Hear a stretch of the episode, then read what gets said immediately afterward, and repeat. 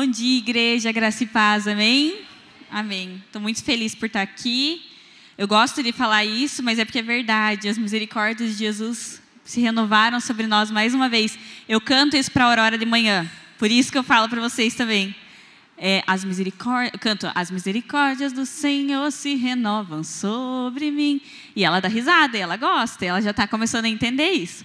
O pai estava falando sobre as aulas do sábado, gente, tem sido maravilhoso ver essas crianças aprendendo. Ontem mesmo, né, eu fico lá no teclado, babo-nos do teclado, mas ontem eu vim ver o Miguel tocando bateria. Nossa, encheu meu coração, encheu meu coração. Foi muito lindo, Miguel. Tá muito lindo mesmo, arrasou. Adorei, fiquei muito feliz. Gente, meu pai veio aqui, daí falou, ah, Thalita isso, Thalita aquilo, né? E muitas pessoas, já, eu já vi várias pessoas reclamando, ah, porque os pastores vão lá e ficam falando dos filhos. E eu ficava, é, é verdade, né? Nossa, meu pai sempre fala. E, hoje ele falou coisas boas, mas nem sempre assim. Né? Vocês sabem, contos podres da infância, etc. e tal, principalmente a Tainá, porque eu tive muitas coisas boas e as partes ruins. Brincadeira. Mas ela é mais bonita, pelo menos isso, né? Brincadeira. Diz que o segundo filho é mais bonito. Eu não sei, porque a Aurora é tão linda, não sei como ser mais lindo. Então, o que eu ia falar é exatamente isso. Agora eu entendo por que, fala dos filhos, porque agora eu sou mãe. O que, eu quero fazer? Começar com vocês falando da minha filha. Por quê? Gente, é impressionante como Deus é gracioso ao nos permitir ver uma criancinha se desenvolvendo. Ver a, o quanto ela fica fascinada com coisas que para gente são banais. Por exemplo, a gente ficou chocado esses dias vendo ela descobrindo que os dedos são dela. Gente, foi tão fascinante porque ela, tipo, ela começou a mexer assim, aí ela começou a fazer assim, e daí levou na boca. E foi muito especial porque ela ficou com uma cara de tipo, ah, eu mexo esses dedos. E pra gente, tipo, né? Meu Deus, pega ali, pega aqui e tal. E pra gente já tá tipo, tão normal que a gente nem lembra. Quando que a gente lembra? Quem sabe quando que a gente lembra de, da, das, do nosso corpo, das partes do nosso corpo? Quando machuca, quando dói. Dedinho do pé, principalmente, né? Dedinho do pé, quando você bate. As, a minha escápula, eu descobri a escápula quando eu comecei a fazer academia ano passado, que não faço mais, né? Agora parei por enquanto. Porque o professor vinha, fecha escápula, fecha escápula. Nem sabia que tinha. Agora que eu tenho uma filha, eu lembro da escápula o dia inteiro e durante a noite. Porque de tanto ficar chacoalhando, o que, que dói minha escápula, gente? Meu Deus do céu, não aguento de tanta dor. Mas é incrível a gente pensar que é, foi exatamente como um corpo que Jesus decidiu é, tipificar a sua igreja. Né? A igreja é o corpo de Cristo é tão interessante isso porque o corpo ele é uma coisa muito complexa se a gente for parar para pensar. A Aurora entende que é complexo. Bom, talvez ela não entenda com essa palavra porque ela nem sabe o que é complexo. Mas é fascinante entender que mexe. E vamos parar para pensar, gente, é fascinante. Não é fascinante que o teu cérebro mande uma informação tão rápida para os seus dedos que você imediatamente faça isso aqui? A gente não, não tem um delay, tipo, cérebro faça e faz. É uma coisa. Não é fascinante? E é muito complexo. Os movimentos que a gente faz, andar, caminhar, mexer a cabeça, piscar, enxergar, ouvir. Estou ouvindo o passarinho. Viu? Não é incrível? Não é incrível? E nós somos o corpo de Cristo. Ele quis que fosse assim, uma coisa complexa, porque ele quer que a gente realmente entenda, é muito complexo. O corpo de Cristo não é simples. Ah, mas são várias igrejas que formam, as igrejas ao redor do mundo. Não é só isso, é muito mais complexo, tem sistemas envolvidos. A mãe, esses dias, acho que estava falando lá da palavra de Ezequiel, né, que tem tendões, não são só ossos batendo, depois vem os tendões, vem as juntas, etc. E sim, o corpo, ele é algo muito complexo. E o corpo de Cristo é algo muito complexo. Ele tem partes e funções. A mão pega, o pé pisa, os olhos enxergam, os ouvidos ouvem. E quando alguma parte desse corpo está danificada, ou você perdeu, tipo, né, tem, tem, gente que perdeu a visão, os ouvidos compensam a visão. Ele tem um ouvido muito bom. Ah, mas a pessoa não tem as mãos, mas ela sabe fazer coisas absurdas com os pés, até tocar piano. Melhor do que muita gente que tem as duas mãos. Não é verdade? Vocês já viram isso? Não é impressionante? O corpo ele vai se adaptando, porque ele é complexo. O corpo de Cristo, ele é dessa mesma maneira. Vamos abrir a nossa Bíblia lá em 1 Coríntios, capítulo 12, que é exatamente onde Paulo vai estar falando sobre o corpo de Cristo. Então vamos dar uma olhadinha lá. Capítulo 12, versículo 12 e 13. Nós vamos ler primeiro e depois a gente vai ler o versículo 27. Então diz assim, versículo 12, 1 Coríntios 12, versículo 12. Porque assim como o corpo é um e tem muitos membros, e todos os membros, mesmo sendo muitos, constituem um só corpo, assim também é com respeito a Cristo. Pois em um só Espírito todos nós fomos batizados, em um só corpo, quer judeus, quer gregos, quer escravos, quer livres, e a todos nós foi dado beber de um só Espírito. Agora o versículo 27. Ora, vocês são o corpo de Cristo e individualmente membros desse corpo. Muito legal esse, eu até destaquei aqui nesse versículo 27 que ele fala: vocês são corpo de Cristo e individualmente membros desse corpo. Então, é, o que a, a, gente tem que sempre ir pegando do macro e vindo para o micro. Corpo de Cristo, o todo. Aí a gente vai diminuindo um pouquinho, falar ah, as igrejas ao redor do mundo todo. Aí a gente diminui mais um pouquinho. Ah, aqui desse lado tá esse povo aqui, esse assim, desse jeito, as mãos, os pés, sei lá o quê. E aí a gente aproxima um pouco mais e tem você. E você faz parte desse corpo. Então, é, hoje eu gostaria que a gente pensasse dessa maneira, assim, o todo, mas o individual. Eu, indivíduo, eu, Talita, faço parte desse corpo. E ele só funciona inteiro dessa maneira porque eu estou ali, eu sou importante ali dentro. Eu não sou, ah, o corpo, o corpo parece que é uma coisa assim, ah, o corpo funciona, tudo bem e tal. Não, mas agora veja, como Paulo fala aqui, vocês são corpo e individualmente membros desse corpo. Então tem algo muito específico ali também. E é interessante que o corpo de Cristo possui membros distintos também, e, ele, e esses membros possuem funções distintas também. Então a gente vai ver ali no capítulo 12 que Paulo ele vai falar sobre os dons. Quis Deus que se chamassem dons as funções de cada parte do corpo de Cristo. Tem os que profetizam, tem os que ensinam, tem os que pastoreiam, tem os apóstolos, tem os mestres. Foi todo mundo? E os profetas. Faltam os profetas. Os cinco, ele fala sobre esses cinco, ele fala sobre outros, outras coisas. Ele fala sobre falar em línguas, sobre interpretar línguas, sobre curar, sobre ter fé. Quis Deus quis que os, as funções dos membros se chamassem dons. Então, nós todos aqui somos parte individual e nós todos aqui temos dons pelo Espírito de Deus. O Espírito de Deus capacita o corpo de Cristo com dons. E assim nós temos funções. Ah, eu sou mais assim, eu faço mais isso. Mesmo antes de se converter, talvez você já percebia. Agora você fala assim: "Ah, pensando bem, eu acho que eu, eu acho que realmente assim, eu sou um profeta, porque antes mesmo de me converter, já acontecia coisa assim, eu falava e não é que acontecia, e eu tinha uma impressão e realmente era verdade. Então, sabe, já aconteceu isso com você? Não sei, comigo, é, antes de me converter, não, porque eu já me converti muito cedo. Mas várias vezes deu, ah, era isso, faz todo sentido agora. É por causa disso, é esse dom, é esse, esse dom que atua dentro do meu corpo. Agora, é muito interessante também que, assim como o, o nosso corpo tem vários membros, tem uma coisa que caminha por todo o nosso corpo. E essa coisa que caminha por, todo, por todas as ruas do nosso corpo é o sangue. O sangue vai dos pés à cabeça.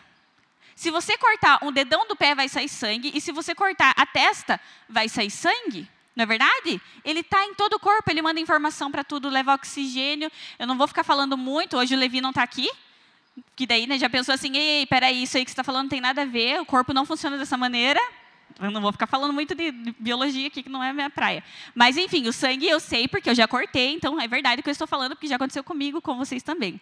O sangue, ele caminha por todo o corpo, por todos os membros, pelos dedos, pelos braços, pela cabeça, por todo o corpo. E da mesma maneira que tem no corpo humano, tem no corpo de Cristo o sangue também. E o sangue é o que Paulo fala logo a seguir, porque ele fala assim: mas existe um dom que é superior existe o dom supremo. Até na minha Bíblia está escrito o dom supremo. Esse é o título, que é o capítulo 13. Vamos lá olhar o versi é, 1 Coríntios 13, do 1 ao 3, nós vamos ler. 1 Coríntios 13, do 1 ao 3. Ainda que eu fale as línguas dos homens e dos anjos, se não tiver amor, serei como bronze que soa ou como símbolo que retine. Ainda que eu tenha o dom de profetizar e conheça todos os mistérios e toda a ciência, ainda que eu tenha tamanha fé a ponto de transportar os montes, se não tiver amor, nada serei. E ainda que eu distribua todos os meus bens entre os pobres, e ainda que entregue o meu próprio corpo para ser queimado, se não tiver amor, de nada me adiantará. É muito louco porque a gente lê a Bíblia, a gente lê divididas em capítulos e versículos, mas ela não foi escrita assim, é uma carta. No caso de Coríntios, é uma carta. Como que é uma carta? A gente não divide. Bom dia. Aí você fala sobre o bom dia, seja bem-vindo, sei lá o quê. É, agora, vou falar sobre sentimentos, três pontinhos. Ah, eu te amo, te quero muito bem. Agora, encerramento. Não é assim que a gente escreve uma carta. Uma carta, ela se escreve por extenso, até o final, né? Te amo, beijos, tchau, data, alguma coisa assim, tudo bem. Mas ela se escreve por extenso. E Paulo fez dessa maneira, ele escreveu a carta por extenso. E ele veio falando dos dons, dos dons, e ele veio falando do amor logo em seguida. Então, às vezes, a gente não faz essa conexão. Quando a gente lê assim, é, direto, parece que as coisas fazem mais sentido. Ó, a Lid concordou, a Lid está lendo direto. Isso aí, Lid. Então, quando a gente pega um livro da Bíblia e consegue ler ele inteiro, é muito legal, porque a gente consegue enxergar coisas que a divisão de capítulos às vezes tinha impedido. Um raciocínio que a gente parou. Ah, agora eu li até capítulo 12, amanhã eu continuo. E daí no 13, quando você chega, você não prestou atenção nisso, não lembrava mais disso. E o que Paulo está falando aqui? O amor também, ele é um dom, só que ele é um dom supremo. Por que, que ele é um dom supremo? Porque ele precisa passear pelo corpo todo. Ele precisa passar por todos os membros. No caso do corpo de Cristo, ele precisa passar por todos os dons. Lembra que os membros, eles são os dons, Deus chamou de dons, as funções. Se o amor não passar por todos os membros, por todas as partes do corpo de Cristo, o corpo está doente.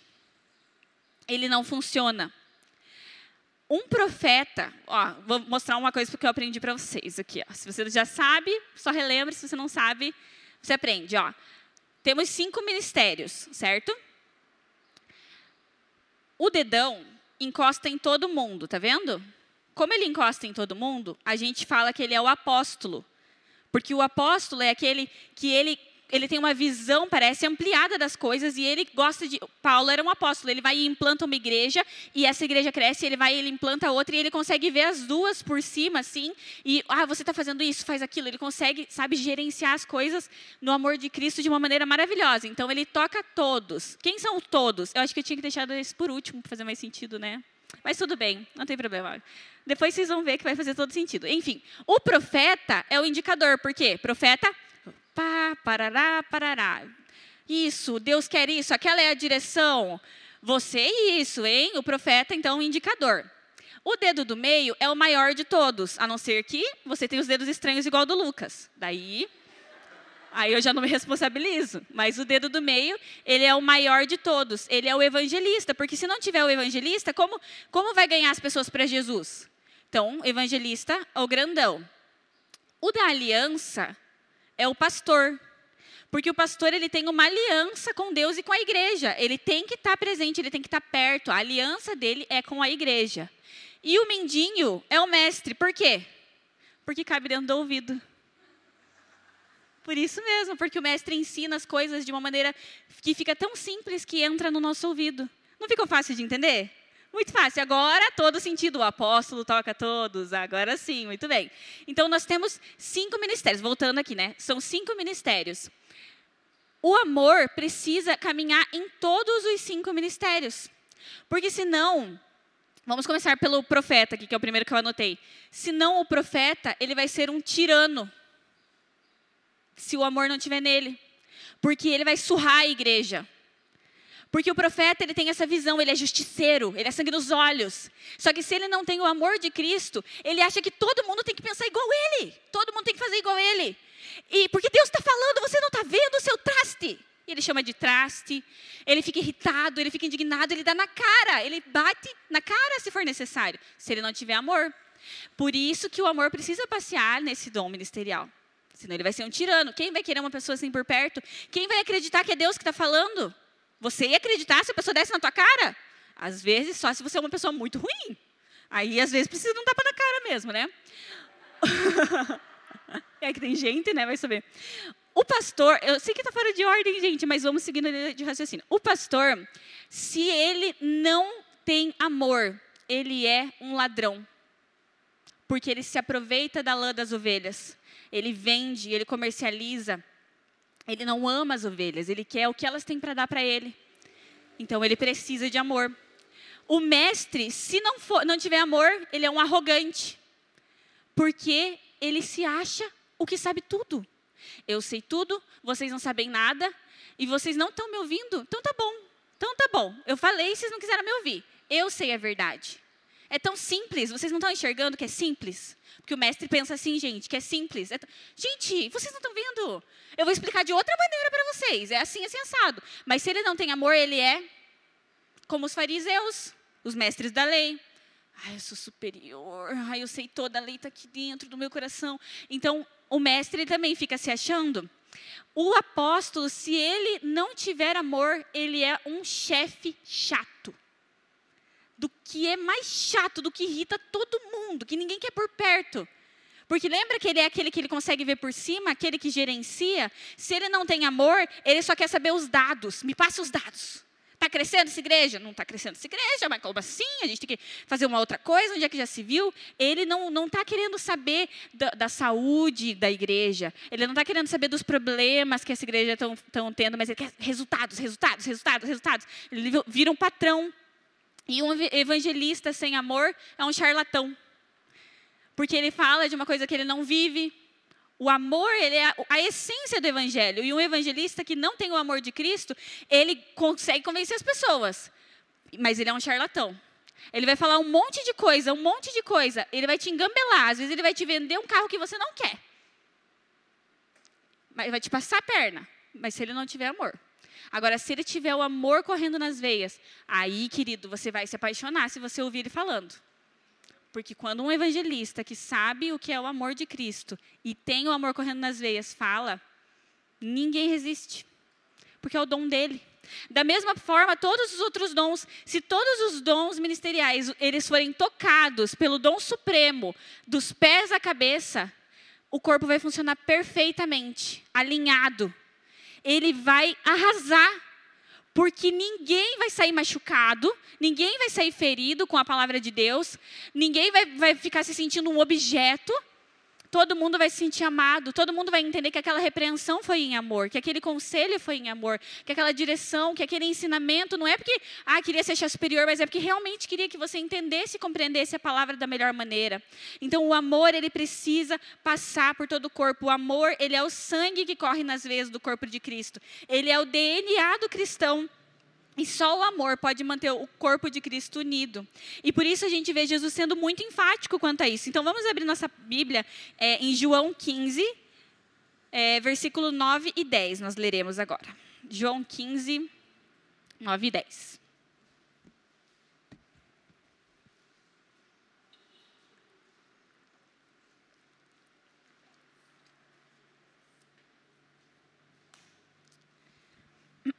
Muito bem.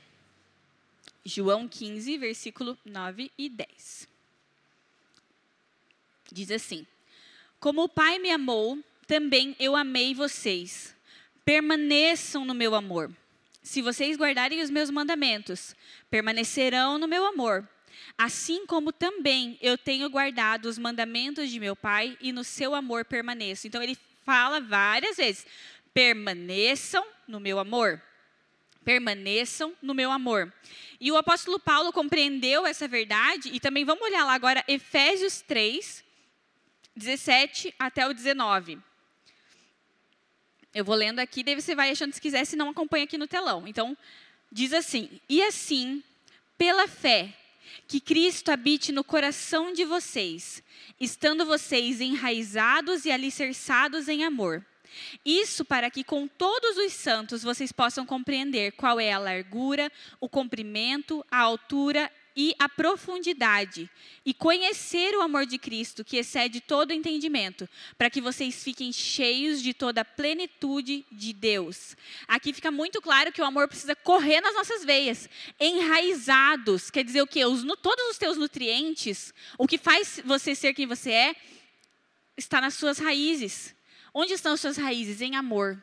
Alicerçados, qual é a tua base, o teu fundamento, o início, a essência de tudo? O amor. É isso que, que Paulo fala. E assim nós vamos conhecer o amor de Cristo que excede o entendimento.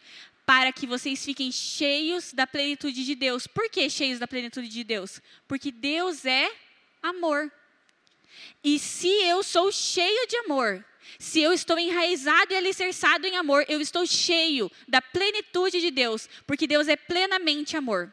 Tudo que Ele é, é amor.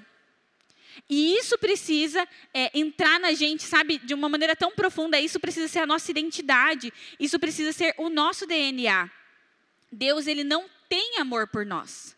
Deus ele é amor por nós. Jesus aqui na terra veio para refletir quem Deus era e ele não teve amor pelas pessoas. Ele foi amor pelas pessoas. E ele foi amor pelas pessoas até o último instante. Ele foi amor por nós até a, a, a fase mais profunda que existe, nível mais difícil que existe do joguinho. Ele foi até o, o, máximo de amor que alguém pode ter. E é isso que nós precisamos fazer. Ó, é, ele nos ordena lá em João. Vamos voltar para João 15. Ah, eu podia ter falado para vocês deixarem parado lá em João 15, né? Não tem problema, folhei sua Bíblia, pratique. Miguel, é isso aí. Isso aí, praticando. Abrir a palavra. Cadê a Bíblia do Gabriel, Gabriel? Tem, tem que abrir a Bíblia, Gabriel. Manejar essa palavra. É, ah, tudo bem. Depois você procura lá, então. Mas na aula, gente, eles todos procuram ó, na Bíblia. Então, João 15, novamente, lá agora, versículo 12 e 17, olha só. O meu mandamento é este: que vocês amem uns aos outros, assim como eu os amei. Ninguém tem maior amor do que este, de alguém dar a própria vida pelos seus amigos. Vocês são meus amigos. Ou seja, ele está falando, vocês são meus amigos. Então, eu vou dar minha vida por vocês. Daí ele fala, se vocês fazem o que eu lhes ordeno. Eu já não chamo vocês de servos, porque o servo não sabe o que o seu senhor faz. Mas tenho chamado vocês de amigos. Vocês estão entendendo? Amigos. E o que, que eu falei? O amigo, ele, ninguém tem maior amor do que aquele que dá a vida por seu amigo. Ó, vocês são meus amigos. Daí continuando. Porque tudo que eu ouvi do meu pai, eu lhes dei a conhecer. Não foram vocês que me escolheram, pelo contrário, eu os escolhi e os designei para que vão e deem fruto, e fruto que permaneça, a fim de que tudo que pedirem ao meu Pai em meu nome, ele lhes conceda. Agora, olha isso, o que eu lhes ordeno é isso, que vocês amem uns aos outros. Jesus, ele, ele fala bem assim, ó, existe um mandamento que eu dou para vocês, amem uns aos outros. Entenderam? Entenderam? Lembra? A gente ouviu esses dias, Jesus era didático. Então ele fazia muitas coisas para mostrar e para fazer, ó, ó, lá o dedinho, ó. Ele é de mestre e ele fazia as pessoas, ele entra, entra nesse ouvido, entra nesse ouvido. Às vezes o ouvido, não, não, não, não, entra nesse ouvido. Então, o que Jesus falou ali? Existe um mandamento: amem uns aos outros. Ah, ninguém tem maior amor do que aquele que dá a vida por seus amigos. Nisso ele está dizendo: vocês são meus amigos. Eu vou dar minha vida por vocês. Mas ele também está dizendo: amem uns aos outros. Como? Como que é para eu amar o outro? Como eu amo a mim mesmo, mas como ele nos amou. É isso que Jesus quer. Porque tem gente que não ama a si mesmo. Tem gente que tem problemas de auto, autoimagem, autoestima, que se odeia. Jesus não quer que você ame o outro como você se ama, porque às vezes você, você tem um, um problema muito sério assim com a sua autoimagem, às vezes você se ama demais. Você se acha o cara. Jesus quer que você ame como ele. E como foi que ele amou?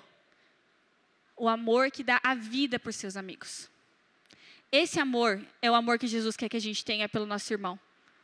Como ele, o mesmo amor que ele, capaz de dar a vida pelos amigos. E é muito interessante que Jesus, ele, é, quando ele morreu, ele apanhou de diversas maneiras. Né? A gente tá, assiste o The Chosen, o The Chosen, né? Que é uma série maravilhosa, que a mãe toda vez fala, eu não sei falar, eu não sei falar, falem vocês. É, essa série é muito incrível e eu falei, gente, quando forem matar esse Jesus, vai ser a morte de Jesus que eu mais vou sofrer. Porque a gente se apegou a ele, não é verdade? Quem está assistindo, não é verdade? Porque a gente vê ele sendo ele olhando com amor. A gente fica constrangido, sabe, com o amor de Jesus. E eles estão construindo assim tão lentamente que eu acho que vai doer tanto na gente quando for ter a paixão de Cristo, porque a gente nunca teve essa experiência tão próxima assim, né? Mas os discípulos tiveram, eles viram. A Bíblia descreve assim meio por cima como foi que Jesus sofreu. Mas, meu Deus, eu não sei se eu ia aguentar assistir uma cena dessa se eu tivesse presente, sabe? De verdade, porque imagina, se só lendo a palavra a gente já fica, sabe, com o coração doendo, a gente já chora, se quebranta. Foi muito além, foi muito mais do que está escrito, não tem como expressar em palavras. Ele foi açoitado, ele foi humilhado, cuspiram na cara dele, daquele que é o amor, daquele que dá a vida pelos amigos. É, é, absurdo, é absurdo. Mas ele apanhou tanto, ele levou socos, ele levou chutes. E aí ele morreu, e ele foi crucificado. E ele ressuscitou o terceiro dia, glória a Deus por isso. E quando ele ressuscitou, ele recebeu um corpo glorificado ao ponto de ele não ser muito bem reconhecido até que ele falava, até que ele partia o pão. Mas é muito interessante que a gente vê, aliás, a gente não vê ninguém falando assim: Meu Deus, você veio de uma surra. Parece que levou uma camaçada de pau. Quem é você? Ninguém fala, nossa, esse olho está inchado, hein, Jesus? Meu Deus do céu! Ou então, encontra, a Maria não ia achar que era um jardineiro, ia achar que era um lutador de boxe? Meu Deus, você está arrebentado. Alguém te bateu, você foi assaltado. Quem é você que foi assaltado? Coitado, ajudem o assaltado aqui, pessoal. Não foi assim.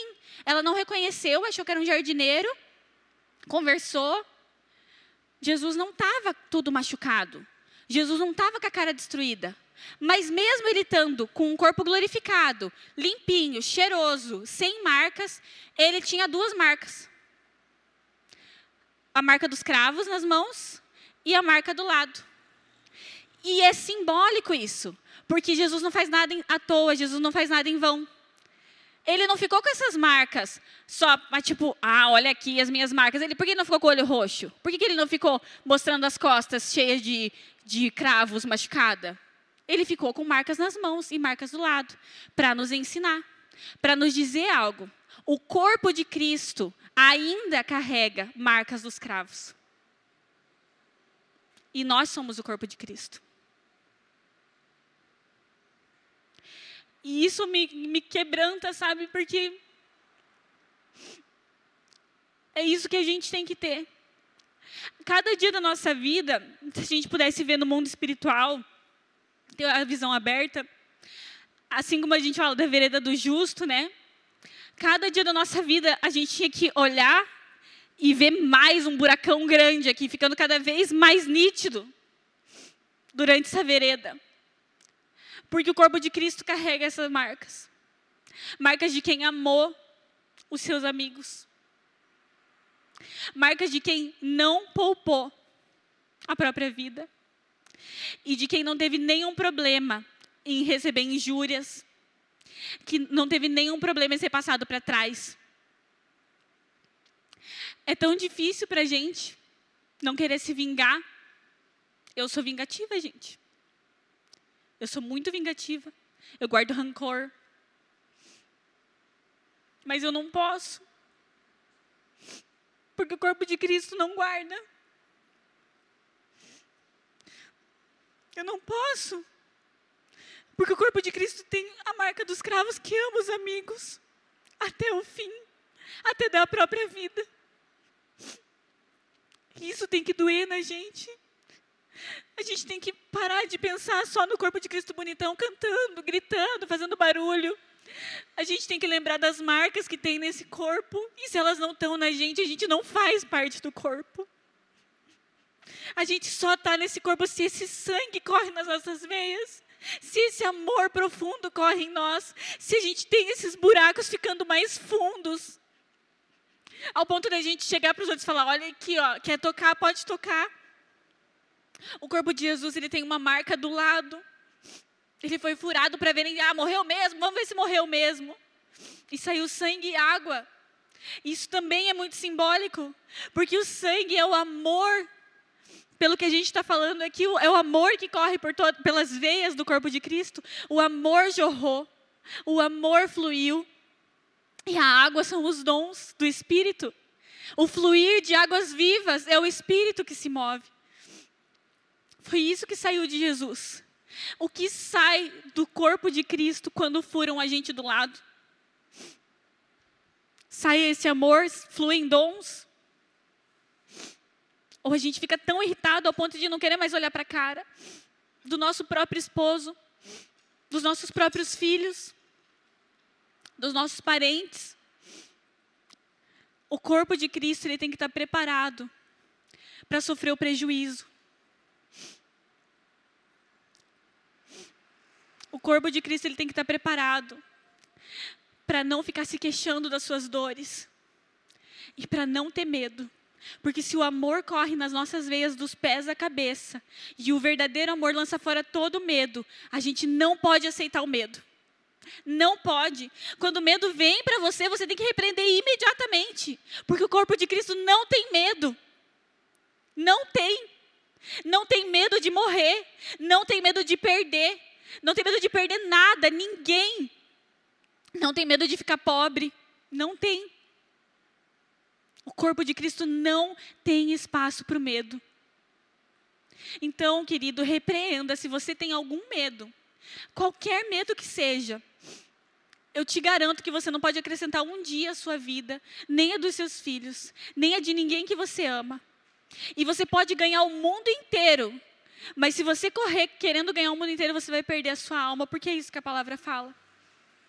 A vida, a vida verdadeira, você só vai receber se você estiver no corpo de Cristo, arraigado, alicerçado, deixando esse sangue correr nas suas veias. Eu te convido a fechar seus olhos nesse momento e levar a Jesus, entregar a Ele o que não faz parte do corpo de Cristo que ainda habita em você. Lembra, a gente vê o, corpo inteiro, mas hoje vamos olhar individualmente. O que eu, corpo de Cristo, tenho que não faz nenhum sentido, não combina com o corpo de Cristo? Será que essas marcas elas estão aparentes em mim? Será que as pessoas que me olham, elas conseguem tocar e ver as marcas dos cravos? Será que elas conseguem ver fluindo de mim amor, fluindo de mim os dons do Espírito? O que as pessoas recebem quando te ferem? O que as pessoas recebem quando te passam para trás?